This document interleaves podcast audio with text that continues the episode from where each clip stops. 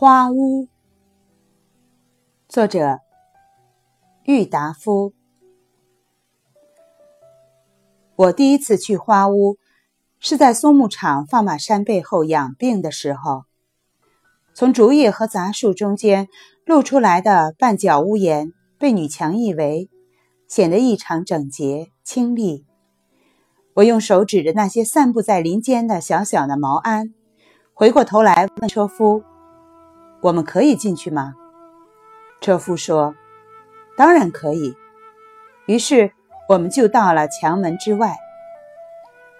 车夫使劲敲了几下门，庵里的木鱼声停了，接着门里就响起一个女人的声音，问外面是谁在敲门。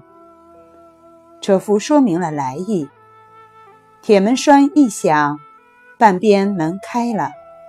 出来迎接我们的是一位白发蝇头、皱纹很少的老婆婆。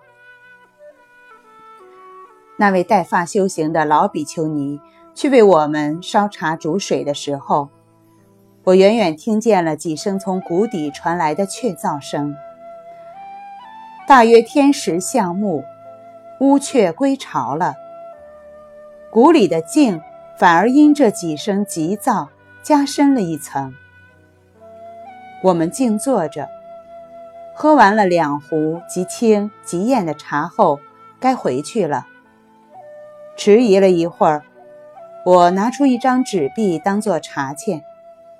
那一位老比丘尼却笑了起来，并且慢慢地说：“先生，这是不必的。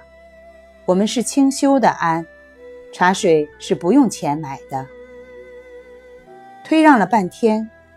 他不得已将这一元纸币交给了车夫，说：“这给你做个外快吧。”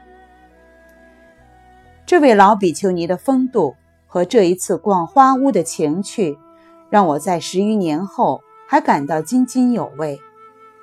所以，当朋友问我到哪里去玩时，我立刻就提出去花屋。十余年后，花屋里的房屋明显增多了，居住在花屋的人变成了狡猾的商人。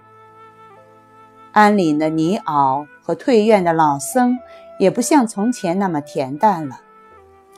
建筑物和器具之类的，还受到了欧洲下列趣味的影响。同去的几位朋友觉得非常满意，以为。九溪十八涧，云栖没有这样的清幽深邃，但我心里却想起了一位朴素、天真、淡泊的女子。